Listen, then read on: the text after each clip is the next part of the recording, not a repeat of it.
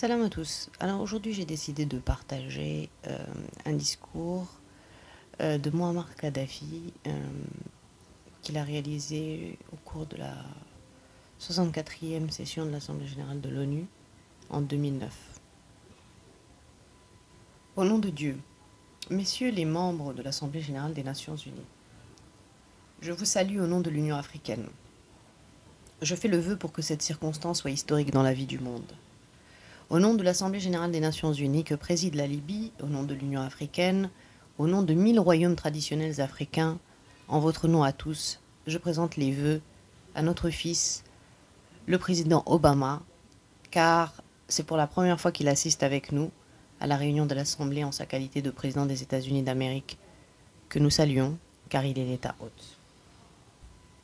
Cette circonstance intervient à la cime d'un ensemble de défis que nous affrontons ensemble et qui requiert du monde de s'unir et de déployer de sérieux efforts pour arriver à bout de ces défis, le véritable ennemi commun.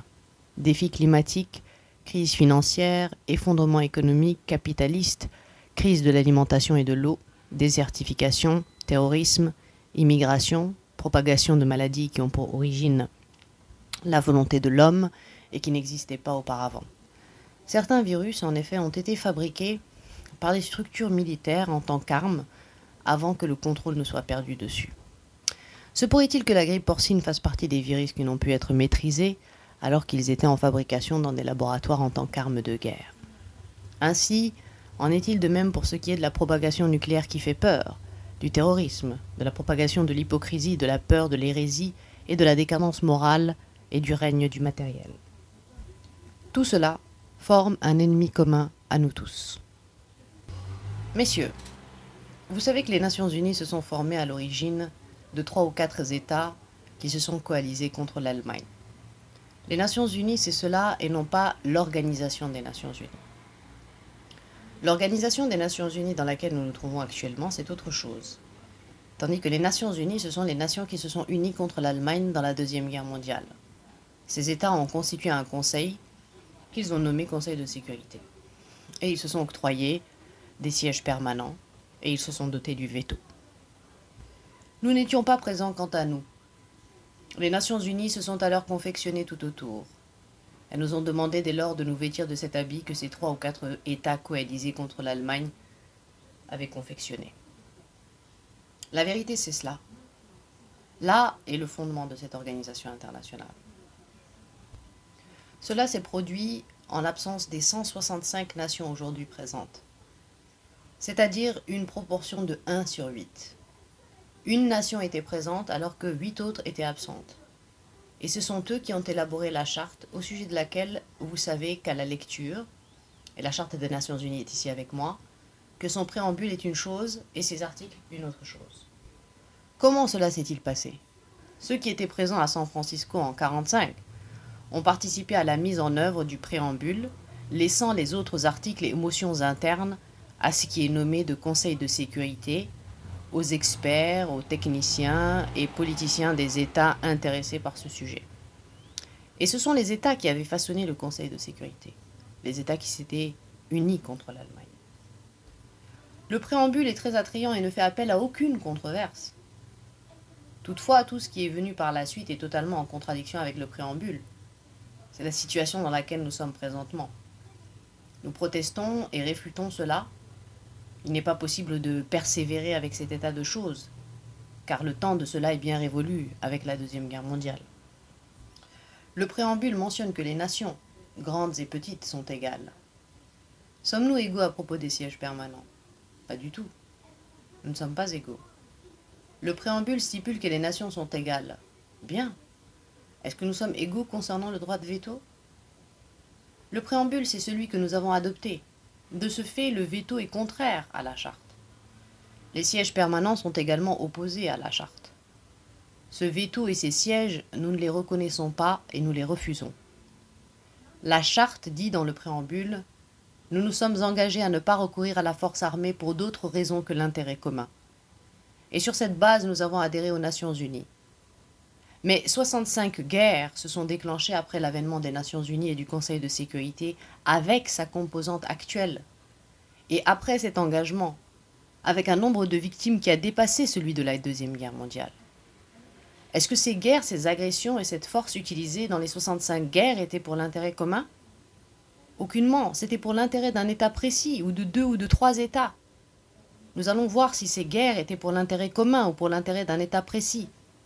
Cela est en contradiction flagrante avec le préambule que nous avons adopté et la raison de notre adhésion à cette organisation. Si les choses ne marchent pas comme c'est stipulé dans le préambule, notre existence au sein de l'organisation cessera, à partir de maintenant. Nous ne sommes pas en train de nous complaire ou de parler diplomatiquement. Nous n'avons pas peur et nous n'avons pas de velléité aucune. Nous ne pouvons pas nous complaire dès lors qu'il s'agit du destin du monde. Nous sommes en train de parler du destin du monde, du globe terrestre, et il n'y aura pas matière à complaisance ou à hypocrisie ou diplomatie, car le laisser-aller, l'hypocrisie ou la peur ont causé 65 guerres postérieurement à l'avènement des Nations Unies. Le préambule stipule en cas d'utilisation de la force, celle-ci doit être une force onusienne, une force commune. Cela revient à dire qu'il appartient aux Nations Unies, dotées d'un état-major de guerre, d'utiliser la force et pas à un État donné, à deux États ou à trois États. C'est à toutes les Nations Unies de décider du recours à la force pour sauvegarder la paix mondiale. Après 1945 et l'avènement des Nations Unies, si un État agressait un autre, les Nations Unies réunies se chargeront de l'en dissuader. Si par exemple la Libye agressait la France, les Nations Unies dissuaderont l'agresseur libyen, car la France est un État indépendant, membre des Nations Unies et souverain. Nous nous sommes engagés à défendre collectivement la souveraineté des nations. Mais 65 guerres d'agression ont été menées sans que les Nations Unies ne dissuadent les agresseurs. Huit grandes guerres féroces avec des millions de victimes ont été menées par des États jouissant de sièges permanents au Conseil de sécurité et du droit de veto. Les États en lesquels nous avons confiance en croyant qu'ils sauvegarderaient la paix et l'indépendance des peuples, ce sont ces États qui ont menacé l'indépendance des peuples et ont utilisé la force injuste. Nous avons cru qu'ils dissuaderont l'agression et défendront les peuples et la quiétude. Nous voyons que ces nations utilisent la force injuste. Ces nations jouissent d'un siège permanent au Conseil de sécurité et du droit de veto qu'elles se sont octroyées. Il n'y a dans cette charte rien qui justifie l'intervention des Nations Unies dans les affaires relevant de la gouvernance d'un État considéré. Je veux dire que le système de gouvernance est une affaire intérieure à l'État et personne n'a le droit de s'immiscer dedans. Le fait d'opter pour un système dictatorial, démocratique, socialiste, capitaliste, réactionnaire ou progressiste est une responsabilité qui incombe à la société du pays considéré. C'est une affaire interne. Un jour, Rome a plébiscité Jules César pour devenir un dictateur et le Sénat l'a mandaté pour cela.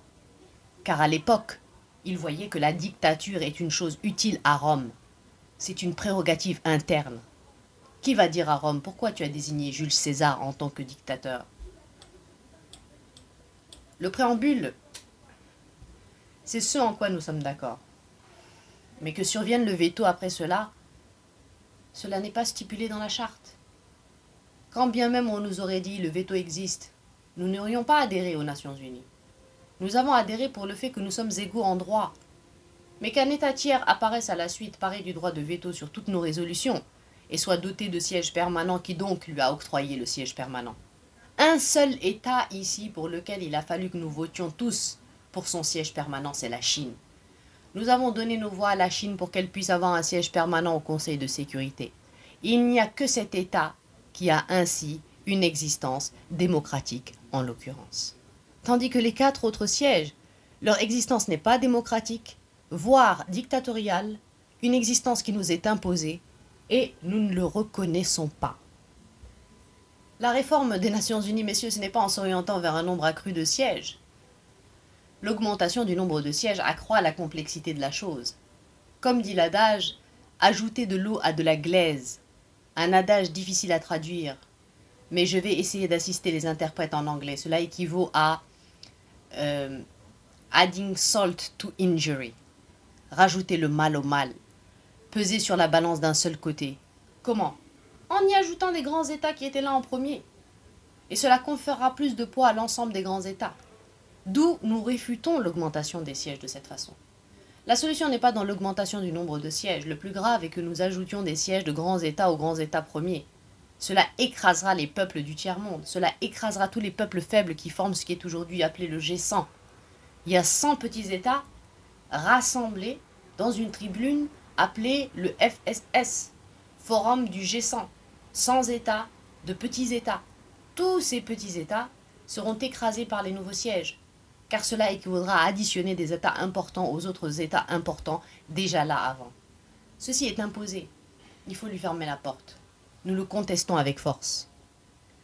Et puis, l'augmentation du nombre de sièges du Conseil de sécurité ajoutera davantage d'injustice et accentuera la tension dans le monde et favorisera la compétition autour des sièges du Conseil entre des ensembles très, très importants. Il y, aura une compétition entre l'Italie, l'Allemagne, l'Indonésie, l'Inde et le Pakistan, les Philippines, le Japon, le Brésil, l'Argentine, l'Algérie, la Libye, l'Égypte, le Congo, l'Afrique du Sud, la Tanzanie, la Turquie, l'Iran, la Grèce et l'Ukraine tous ces États vont exiger un siège au Conseil de sécurité. Dans ce cas, la compétition se poursuit au point d'avoir un nombre de membres égal à celui de l'Assemblée générale. Cela n'est pas pratique. Donc quelle est la solution? La solution est soumise maintenant à l'Assemblée générale présidée par Ali Triki, qui va voter une résolution. Cette résolution contraignante, qui sera la décision de la majorité de l'Assemblée générale, arrête l'adhésion au Conseil et stoppe l'augmentation du nombre des sièges et les remplace par l'adhésion des unions et par la démocratie et l'égalité entre les États membres, et le transfert des prérogatives du Conseil de sécurité vers l'Assemblée générale. La qualité de membre revient aux unions et non pas aux États. Car si nous ouvrons la voie de l'adhésion au Conseil de sécurité, comme c'est le cas présentement, cela conduira à ce que tous les États voudront disposer d'un siège au Conseil de sécurité. C'est leur droit, car selon le préambule, les États sont égaux. Comment les en empêcher? Qui disposera du droit de ces États? Qui aura le droit de dire à l'Italie de ne pas revendiquer un siège? Si celui-ci est donné à l'Allemagne L'Italie est prioritaire, elle dira C'est moi qui ai rejoint les Alliés, j'ai quitté l'Axe. C'est l'Allemagne qui était l'agresseur. C'est elle qui a été vaincue. Ce n'est point l'Allemagne d'aujourd'hui, mais bien entendu l'Allemagne nazie d'avant. Si l'Inde est pourvue d'un siège et que nous disions qu'elle le mérite, c'est le Pakistan qui protestera. L'un et l'autre sont un État doté de l'atome. L'un et l'autre sont dans une situation de belligérance. Cela est quelque chose de dangereux. De même, donner un siège au Japon, pourquoi pas à ce moment-là faire pareil avec l'Indonésie, qui est le plus grand État islamique dans le monde Ensuite, que dire à la Turquie, à l'Iran, à l'Ukraine, au Brésil, à l'Argentine, à la Libye qui a supprimé le programme d'armement nucléaire? Elle a droit à un siège au Conseil de sécurité, car elle a servi la sécurité, mondiale. Et l'Égypte, et le Nigeria, le Congo, l'Afrique du Sud, la Tanzanie, tous sont des États importants. Cette porte doit être fermée. Poser l'élargissement du Conseil de sécurité, cela équivaut à une absurdité, à une imposture manifeste. Donc comment ferons-nous pour réformer les Nations Unies en faisant intervenir de grands États nouveaux et en les mettant en balance avec des grands États premiers objets, les premiers, premiers objets de nos souffrances? La solution donc réside dans la démocratie au niveau du Congrès du monde, qui est l'Assemblée générale concrétisée par le transfert des prérogatives du Conseil de sécurité vers l'Assemblée générale. Et faire du Conseil de sécurité un moyen d'exécution des décisions de l'Assemblée générale uniquement. L'Assemblée générale est le Parlement du monde, le Congrès du monde, le législateur. Ces décisions sont exécutoires. C'est cela la démocratie. La démocratie, c'est aussi la suggestion du Conseil de sécurité à l'Assemblée générale. Et à partir de maintenant, nous refusons l'autorité du Conseil s'il se place au-dessus de l'Assemblée générale. C'est elle le pouvoir législatif. Il est écrit que l'Assemblée générale fait ceci, fait cela, conformément à une recommandation du Conseil de sécurité. Cela est erroné. Ce qui est juste, c'est le Conseil de sécurité fait ceci et cela conformément aux décisions de l'Assemblée générale. Voici 190 nations. Voici les Nations unies ensemble et pas le Conseil de sécurité qui siège dans une salle à côté avec dix personnes. Quelle démocratie Quelle sécurité Comment pouvons-nous être rassurés pour la paix mondiale si notre sort est entre les mains de dix personnes, sous la domination de quatre ou cinq États, ou un seul État, tandis que nous, les 190 États, nous sommes ici, comme à Hyde Park, comme un décor. Vous êtes utilisés comme un décor. Vous êtes à Hyde Park sans valeur. Une tribune pour palabrer uniquement exactement comme cela se produit à Hyde Park, c'est-à-dire discourir puis s'en aller. Le Conseil de sécurité est une autorité exécutive seulement, qui met en application les résolutions de l'Assemblée générale des Nations unies. Dès lors que le Conseil de sécurité devient un simple exécutant des décisions de l'Assemblée générale, et dans ce cas-là, il n'y a plus place à la compétition pour les sièges au Conseil de sécurité, que le Conseil de sécurité représente toutes les nations, toutefois pas au moyen de l'État. Ce qui est opposé aujourd'hui à l'Assemblée générale, c'est un siège permanent pour chaque espace, pour chaque union. L'Union européenne a 27 États, elle sera dotée d'un siège au Conseil de sécurité. L'Union africaine a 53 États, elle sera dotée d'un siège au Conseil de sécurité. L'Union d'Amérique latine, un siège permanent au Conseil de sécurité. L'ASEAN, 10 États plus 2 ou 3 ou 4, un siège permanent au Conseil de sécurité. Fédération de Russie, déjà dotée d'un siège au Conseil de sécurité. L'Union américaine, qui est formée de 50 États, les États-Unis d'Amérique, est déjà dotée d'un siège permanent. Le SARC, s'il voit le jour et s'il est sur la voie de l'être, un siège permanent. Organisation de la conférence islamique, 45 États, un siège permanent au Conseil de sécurité. Mouvement des non-alignés, 120 États, un siège permanent au Conseil de sécurité. Nous avons les G100, nous y réfléchissons. Il se pourrait que tous les petits États qui forment le forum des FSS disposent d'un seul siège. Et s'il se trouvait des États évoluant en dehors de ces espaces précités, il est possible de leur consacrer un siège permanent en alternance tous les six mois ou annuellement. Le Japon, l'Australie ou la Nouvelle-Zélande sont ainsi hors Union, par exemple. C'est la solution qui vous est proposée à vous, à l'Assemblée générale, pour le vote. C'est la question articulaire, essentielle et principale. Elle est soumise à l'Assemblée générale, le Seigneur du monde, le Parlement du monde, son Congrès. Personne n'aura d'objection, et nous ne reconnaissons le pouvoir de personne hors de cette salle, car nous sommes les Nations Unies. Ali Triki et Ban Ki-moon vont se charger de la formulation administrative et juridique et constituer les commissions qui vont proposer au vote la décision de constituer le Conseil de sécurité d'Union, et ce à partir d'aujourd'hui. C'est cela la démocratie et la justice pour en finir avec un Conseil de sécurité dominé par un État donné, par un État qui détient la bombe atomique, par l'autre qui est une puissance économique, un troisième qui maîtrise la technologie et la technique. Ceci est un terrorisme. Nous ne pouvons pas vivre avec un Conseil de sécurité sous la domination de ceux qui détiennent la forme foudroyante. Cela, c'est du terrorisme. Si vous voulez un monde uni de paix, nous opterons pour cette solution. Mais si vous voulez vivre sous la terreur, soit, nous allons vivre en lutte jusqu'au jour du jugement dernier. Tous ces sièges doivent avoir le droit de veto ou n'en avoir aucun. Le Conseil de sécurité doit avoir des sièges pour les unions avec le veto ou bien il doit supprimer définitivement le veto. C'est cela le véritable Conseil de sécurité, avec cette nouvelle composante proposée au vote et un instrument exécutif de l'Assemblée générale unie. La souveraineté chez les nations, chez 190 nations, la voilà qu'elle existe. Ainsi, toutes les nations auront une existence dans l'égalité au Conseil de sécurité, tout comme elles ont une existence dans l'égalité au sein de l'Assemblée générale.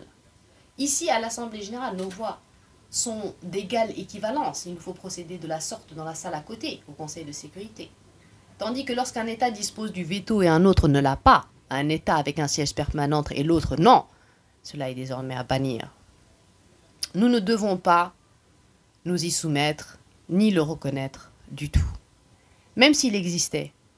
Nous ne nous soumettons à aucune décision émanant du Conseil de sécurité en l'état actuel où il se trouve. Nous sommes venus ici et maintenant, et nous étions avant colonisés. Nous avons été sous tutelle. Nous sommes indépendants désormais et nous sommes réunis. Et nous voulons décider du sort du monde de manière démocratique, qui préserve la paix et la sécurité pour tous les peuples. Et les nations seront sur le même pied d'égalité grande ou petite fût-elle. Le terrorisme n'est pas le fait de Al-Qaïda seulement. La situation telle qu'elle est présentement, c'est du terrorisme. L'arbitrage appartient à la seule majorité des voix dans l'Assemblée générale. Une fois que l'Assemblée générale tranche par le vote sur cela, cela devient exécutoire. Nul ne pourra dès lors s'y opposer et dire qu'il est au-dessus de l'Assemblée générale. Celui qui le fera s'exclura des Nations unies et restera seul dans son coin. La démocratie n'est pas l'apanage des puissants ni celui des plus nantis, ni la propriété du terrorisme qui nous terrorise.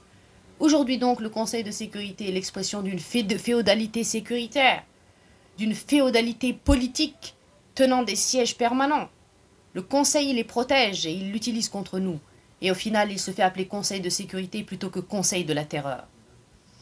Vous voyez, frère, qu'on a voulu instrumentaliser le Conseil de sécurité contre vous.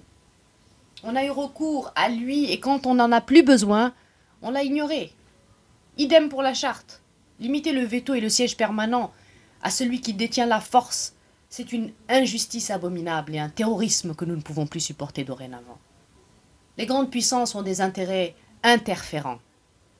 Pour cela, elles utilisent le veto, le Conseil de sécurité, la force des Nations Unies pour sauvegarder leurs intérêts. Cela a terrorisé le tiers-monde. Aujourd'hui, celui-ci vit sous la terreur.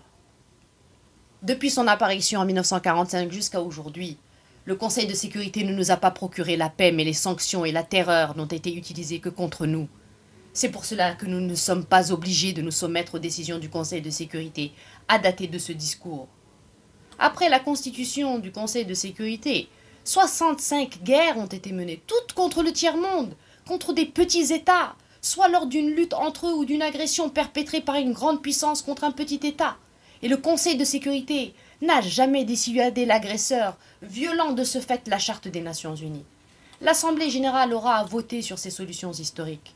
Après quoi, soit nous poursuivrons ensemble dans les Nations Unies, soit nous serons divisés en deux, des nations sur le même pied d'égalité pourvues de leur Assemblée et de leur Conseil de sécurité qui leur est propre, et au sein duquel elles sont sur le même pied d'égalité. Resteront alors les grands, ceux qui ont leur siège permanent, les détenteurs du veto, dans leur conseil à quatre, à cinq ou à trois, comme ils voudront, et nous ne serons pas avec eux. Qu'ils s'appliquent mutuellement leur veto, cela ne nous importe pas. Qu'ils restent avec leur siège permanent, et à nous il restera Dieu. Dorénavant, nous n'avons plus à demeurer sous la domination des permanents, des détenteurs de veto qu'ils se sont auto-accordés eux-mêmes. Ce n'est pas pour nous qu'ils le leur avions accordé. Nous serions bêtes de procéder ainsi. Nous n'en sommes pas à l'origine. Ce sont des nations qui ont notre respect. Ce sont les nations de la Terre, ces 190 nations. Vous le savez. Les décisions du Conseil de sécurité ont commencé à être ignorées après que c'est devenu avéré pour nous le fait que le Conseil était injuste et qu'il était utilisé contre nous seulement. Il n'est pas en revanche utilisé contre les grands. Le Conseil de sécurité n'est aucunement utilisé contre ceux qui disposent de sièges permanents, ces fameux détenteurs de veto. Il n'est pas possible de produire une décision à leur encontre, du tout.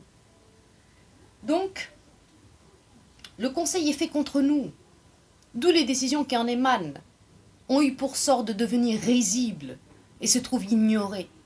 C'est devenu une farce dont font les frais les Nations Unies. L'action est devenue hors Nations Unies. Agression, guerre, violation de frontières d'États indépendants, atteinte grave à leur souveraineté, à leur indépendance, crimes de guerre, extermination collective, violation de la charte. Et pourtant, le Conseil de sécurité existe. Rien à faire du Conseil de sécurité. Et le plus important, c'est qu'aujourd'hui, chaque communauté internationale commence à constituer un conseil de sécurité auquel elle soumet ses problèmes et ses questions.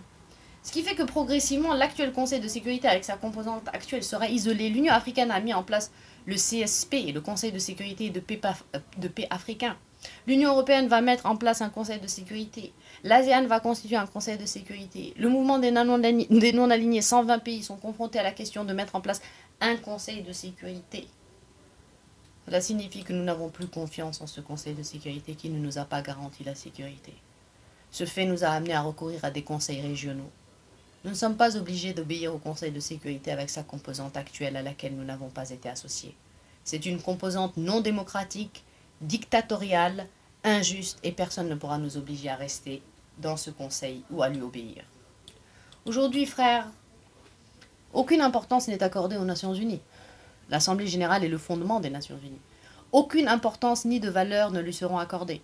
Elle n'est d'aucun effet sur la vie dans le monde ni dans sa sécurité. Elle ne dispose, dispose d'aucune décision coercitive. La Cour de justice internationale, ses décisions sont appliquées contre les petits, sur les États du tiers-monde. Les grands États récusent ces décisions. J'ai devant moi les arrêts promulgués par la Cour de justice internationale que les autres États ont rejetés. L'Agence internationale de l'énergie atomique est une institution importante des Nations unies. Les États puissants ne lui sont pas soumis. Et voilà que nous avons découvert qu'elle nous accable, nous seulement. N'aviez-vous pas dit qu'elle était une agence internationale, auquel cas tous les États doivent, lui être soumis. Sinon nous aurons à lui fermer la porte, et ne la reconnaîtrons pas à compter de maintenant. Que Ali Trikri et l'Assemblée générale procèdent à l'audition du directeur de l'énergie atomique, à l'audition de Baradaï qui l'avait précédé, qu'on lui demande s'il inspectait les stocks atomiques des États possédant l'atome, s'il contrôlait l'accroissement de ce stock, s'il en contrôlait la diminution. S'il répond par l'affirmative, donc nous aussi, nous avons à nous soumettre. Mais si la réponse est je peux m'approcher des États puissants qui possèdent la bombe atomique, je ne peux m'approcher des États puissants qui possèdent la bombe atomique, et ils ne me sont pas soumis, et je n'ai aucune autorité sur eux, donc nous aussi, il ne faut pas nous approcher, et nous n'avons pas à la reconnaître, et nous fermons la porte. Pour votre information, messieurs, j'ai appelé Ali El-Baradei, le directeur qui a précédé l'actuel, lors de la crise de la bombe nucléaire libyenne. Je lui ai posé la question. Est-ce que vous contrôlez l'application des traités de diminution des armes de destruction massive signés par les États nucléaires? Est-ce que effectivement ils ont diminué leurs armes? Est-ce que vous supervisez le fait que certains États se dotent de nouvelles bombes atomiques ou de missiles nucléaires? Ou est-ce que vous en êtes informé? Il m'a répondu Jamais. Je ne peux pas interpeller ces États ou les approcher. Donc vous êtes venu que pour nous. Alors sortez. Cette agence n'est pas une agence internationale, elle est utilisée contre nous uniquement. Le Conseil l'est aussi. La Cour de justice internationale est utilisée contre nous, contrairement à ce qui se passe avec les États puissants. Nous ne sommes pas en face des Nations Unies. Cela n'est pas juste. Ce n'est pas de la sécurité et cela est refusé. Concernant l'Afrique, Docteur Ali Triki, que les Nations Unies ont reconnu des réformes ou non, et même avant le vote sur les propositions historiques que j'ai faites aujourd'hui à l'Assemblée générale, il y aura un vote là-dessus, l'Afrique a besoin désormais d'un siège permanent avec toutes les attributions afférentes au Conseil de sécurité en tant qu'un dû par rapport au passé, même en l'absence d'une des réformes des Nations Unies proposées dans cette perspective. L'Afrique est un continent isolé, colonisé, persécuté, sur lequel a été porté le regard accordé aux animaux, après quoi il a subi le regard de l'esclavage, ensuite en tant que colonie sous tutelle. Ce continent, l'Union africaine, mérite un siège permanent par rapport au passé, à l'exemple de la Chine, exactement. Ce droit n'a aucun lien avec la réforme des Nations Unies. Ceci est posé en priorité, ceci est posé en urgence à l'Assemblée générale. Nul ne dira que l'Afrique, que l'Union africaine ne mérite pas un siège permanent. Si quelqu'un a une raison qu'il m'en fasse part, qui a d'autres preuves faisant état du non-mérite pour l'Union africaine d'un siège permanent? Personne ne peut répondre. L'Assemblée générale est également appelée à voter une décision concernant la compensation des pays colonisés. Pourquoi? C'est pour que le colonialisme et le pillage des richesses des peuples et l'immigration des citoyens de ces peuples en quête de ces richesses ne se répètent plus. Pourquoi les Africains, les Asiatiques et les Latino-Américains partent en Europe? Ils choisissent l'Europe car celle-ci a colonisé l'Afrique, l'Asie et l'Amérique. Elle a exploité l'or, l'argent, le cuivre, le diamant, le fer, l'uranium, le pétrole, les fruits, les légumes, les animaux et les êtres humains. Aujourd'hui, il y a une nouvelle génération africaine, asiatique et latino-américaine qui court après les richesses pillées, et elle a raison. Nous étions incapables de l'arrêter dans cette quête. Quand j'arrête mille Africains qui se dirigent vers l'Europe et leur pose la question Où allez-vous? Ils répondent Nous nous dirigeons vers nos richesses pillées. Si vous ne les rendez, nous resterons dans nos pays. Qui va restituer ces richesses? Prenez la décision de restituer ces richesses pillées afin de mettre fin à l'immigration. Rendez-nous ces richesses pillées des Philippines à l'Amérique latine, de l'île Maurice à l'Inde. L'Afrique mérite une indemnisation de l'ordre de 777 trillions à la charge des États qui l'ont colonisée. L'Afrique aura à réclamer cela. Si vous ne nous rendez pas les 777 trillions, les Africains iront là où vous avez fait fructifier ces trillions. Ils ont droit d'y aller. Rendez-leur leur dû. Il n'existe pas d'émigration libyenne vers l'Italie, qui se trouve être l'État le plus proche de la Libye. Pourquoi n'y a-t-il pas d'émigration libyenne vers l'Italie? Car l'Italie a décidé d'indemniser le peuple libyen pour la période coloniale. Elle s'est excusée et a passé un traité avec la Libye, avec l'accord du peuple italien et l'accord du peuple libyen. Et la page du passé a été tournée. L'Italie a reconnu que le colonialisme était une erreur et un projet voué à l'échec et révolu. L'Italie ne tolérera aucune agression sur la Libye, par terre, air, mer, à partir de l'Italie, quelle que soit la partie qui agresse. C'est ce qui ressort du traité ratifié par le Parlement italien. L'Italie indemnise sur 20 ans la période de son colonialisme de la Libye. Ainsi, un quart de milliard est versé annuellement. Elle construira un hôpital spécialisé dans les protèges pour soulager les victimes libyennes des mines que l'Italie avait semées ou qui ont été semés à cause de la présence italienne durant les deux guerres mondiales. Elle s'est excusée et s'est déclarée désolée pour cette colonisation, disant qu'il était inconvenable qu'un État occupe les terres d'un autre État. C'était une erreur commise par l'Italie monarchique, l'Italie fasciste. L'Italie est désormais dans une situation de triomphe. Un acte historique, un acte civilisationnel à l'époque de Berlusconi, qui devra être un exemple, y compris avec ses prédécesseurs qui avaient œuvré dans ce sens et à cette même fin. Le tiers-monde demande son droit à la compensation. Pourquoi? Afin que ne se répète jamais plus le colonialisme. Pour que le colonialisme ne se répète plus, il faut que le colonialisme rende des comptes, qu'il soit criminalisé, qu'il indemnise celui qui a souffert de ces actes de colonisateur. Il y a un autre point que je souhaite que nous abordions avec patience, mais avant d'aborder ce point qui est un peu sensible, je dois faire quelques parenthèses entre parenthèses. Sans doute sommes-nous, notamment nous les Africains, satisfaits et fiers qu'un fils de l'Afrique dirige les États-Unis d'Amérique. C'est un événement historique. Il y a eu un jour où l'Africain n'entrait pas dans le café ou le restaurant des Blancs, ne pouvait pas prendre le bus où se trouvaient des Blancs. Mais aujourd'hui, le peuple américain a voté avec un enthousiasme sans précédent pour Obama, le jeune noir, le Kenyan, l'Africain, en tant que président des États-Unis d'Amérique. C'est un grand événement dont nous sommes fiers et considérons qu'il peut constituer un début de changement. C'est lui qui a porté la devise du changement.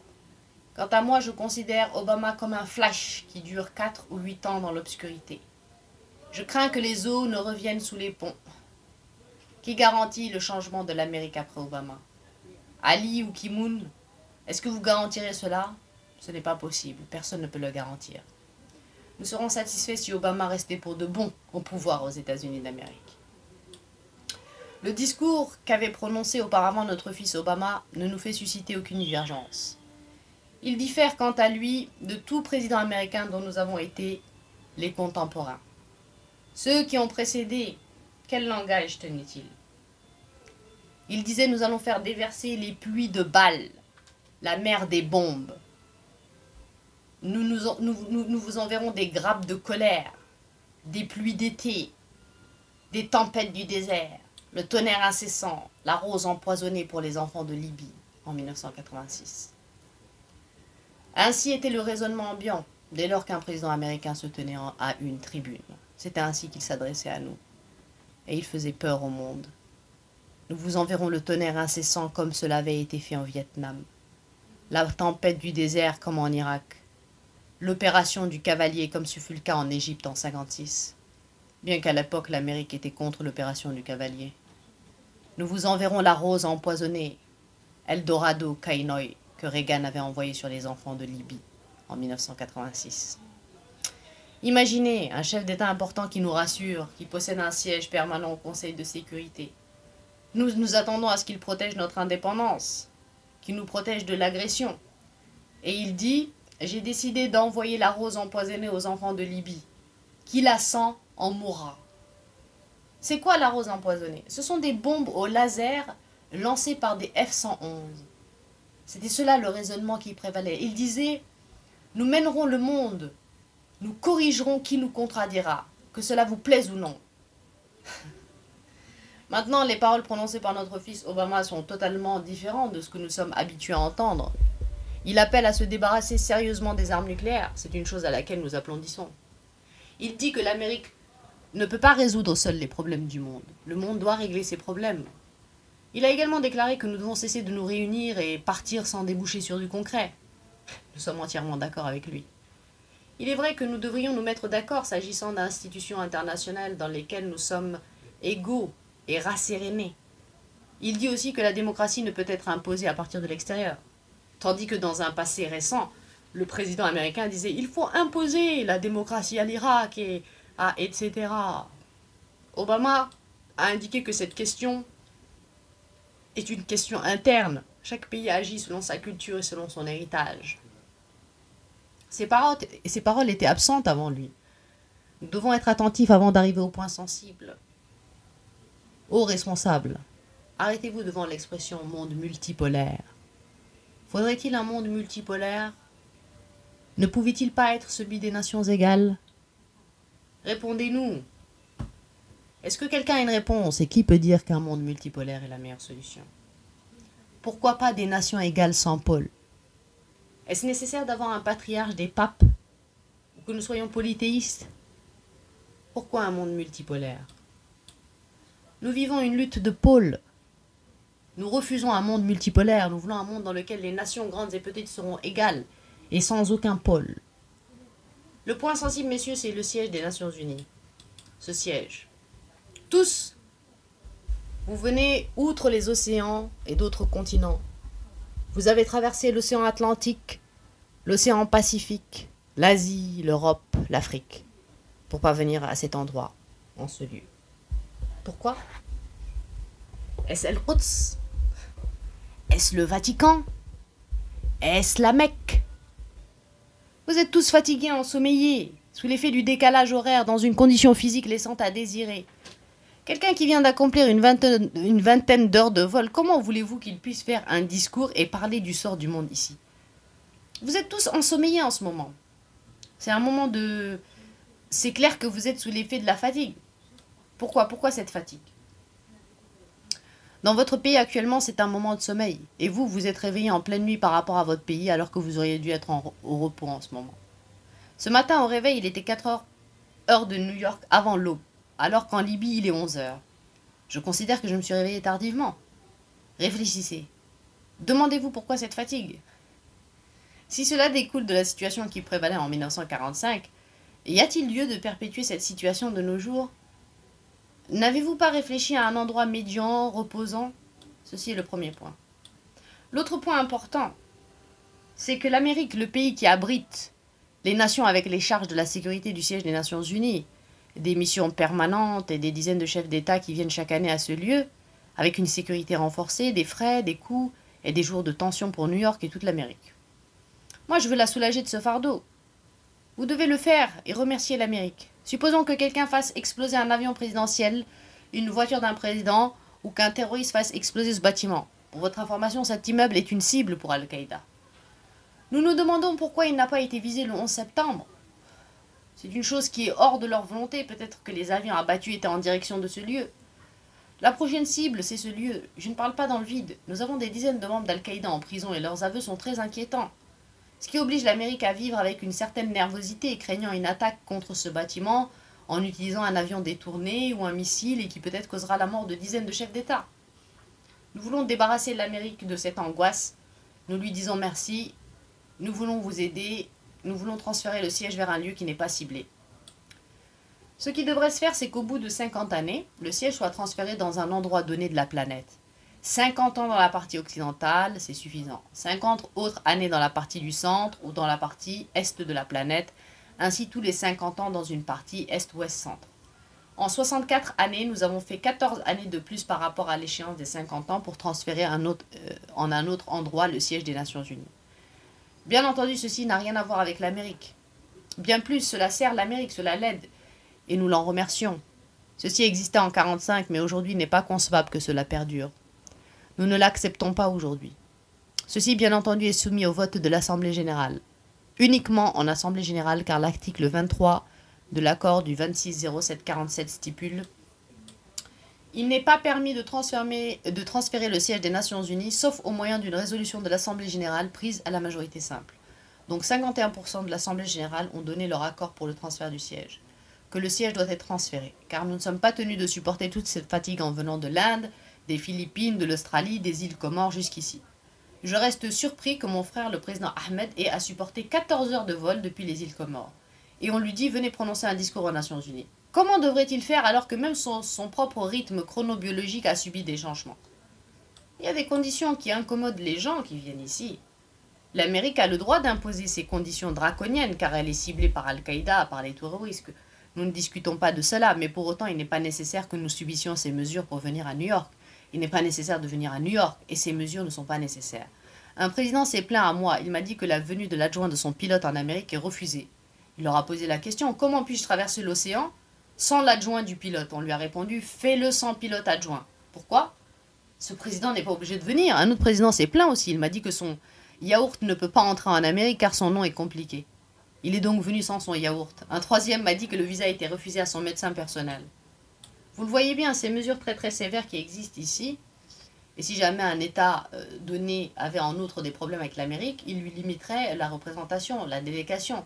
Vous n'avez que 50 euh, pas dans cette direction, vous n'avez que 500 mètres que vous pouvez marcher dans cette direction, comme s'il était à Guantanamo.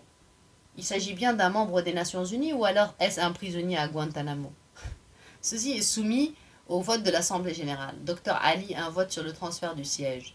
Si 51% disent oui pour le transfert, un autre vote sanctionnera le choix du lieu. Est-ce au centre ou à l'est de la planète? Supposons que ce sera le centre de la planète. Il y a là la candidature de Sirte, golfe de Libye, Tripoli, Benghazi. My God. Et de Vienne, il y aura un vote pour trancher entre les deux. Allez à Sirte, vous y marcherez 1000 km et nul ne vous l'interdira. Venez avec votre avion, avec les gens qui sont avec vous, même sans visa, tant que vous êtes le président, vous pourrez. Un pays en paix. Le pauvre. Est-ce raisonnable que l'on vous dise vous ne marcherez que 500 mètres? La Libye n'a de contentieux avec personne, ni elle n'est visée. Pareil pour Vienne. Je ne crois pas qu'il y existe des entraves de cette nature. Si nous décidons du transfert du siège dans l'hémisphère Est, nous allons opter pour Delhi, la capitale de l'Inde, ou Pékin, la capitale de la Chine.